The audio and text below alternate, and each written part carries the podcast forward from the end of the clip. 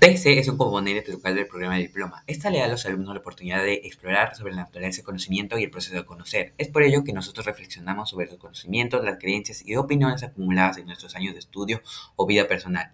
TC se centra en la exploración de preguntas de conocimiento. Estas son preguntas debatibles sobre el propio conocimiento. Además, se centra en tres partes. En primer lugar, el tema central, que es conocimiento y el actor de conocimiento.